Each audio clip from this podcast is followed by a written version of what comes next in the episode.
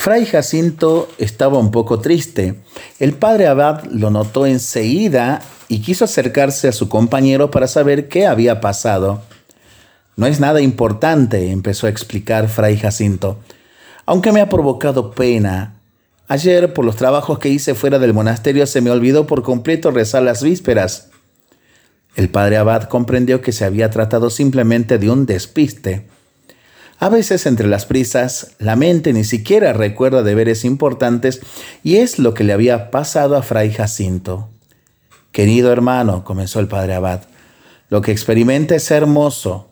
Significa que se ha dado cuenta de la importancia de la liturgia de las horas al mismo tiempo que ha constatado nuevamente lo frágiles que somos porque a veces estamos tan metidos en mil asuntos que lo importante queda ahí como algo que tenemos que hacer, pero que luego olvidamos ante la marea de lo inmediato. Es cierto que el rezo de las horas litúrgicas obliga gravemente bajo pecado. Es cierto también que dejar de rezar conscientemente y por motivos banales, el rezo de laudes o de vísperas puede ser pecado mortal. Pero no es su caso. Un despiste lo tenemos todos. Lo que puede enseñarnos una situación así es que necesitamos ir más a fondo para darnos cuenta de cómo organizarnos nuestro día y así conocer mejor qué lugar ocupan en nuestros corazones las obligaciones del breviario. Por eso, ante lo que le acaba de ocurrir, puede ser bueno recordar ante Dios lo que somos como sacerdotes y religiosos, corazones que rezan en nombre de toda la iglesia. La pena que ahora siente será sana si ayuda a vivir mejor el resto del oficio divino.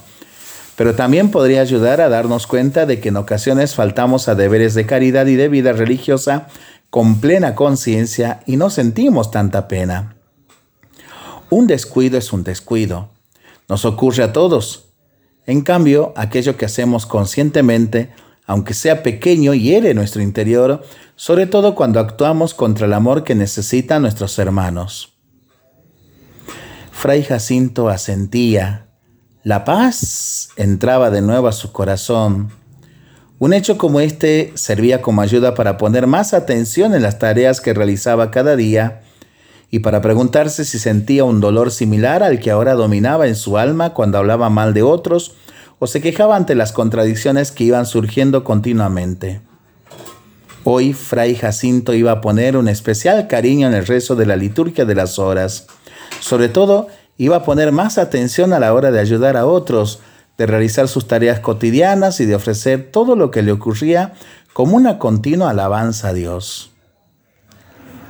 Maravilloso relato del padre Fernando Pascual para rezarlo y para pensarlo en familia y entre amigos, ¿no? Mientras lo hacemos, pedimos al Señor su bendición, le seguimos pidiendo por nuestras intenciones y nosotros responsablemente nos cuidamos y nos comprometemos a ser verdaderos instrumentos de paz. Que el Señor nos bendiga en el nombre del Padre, del Hijo y del Espíritu Santo. Amén.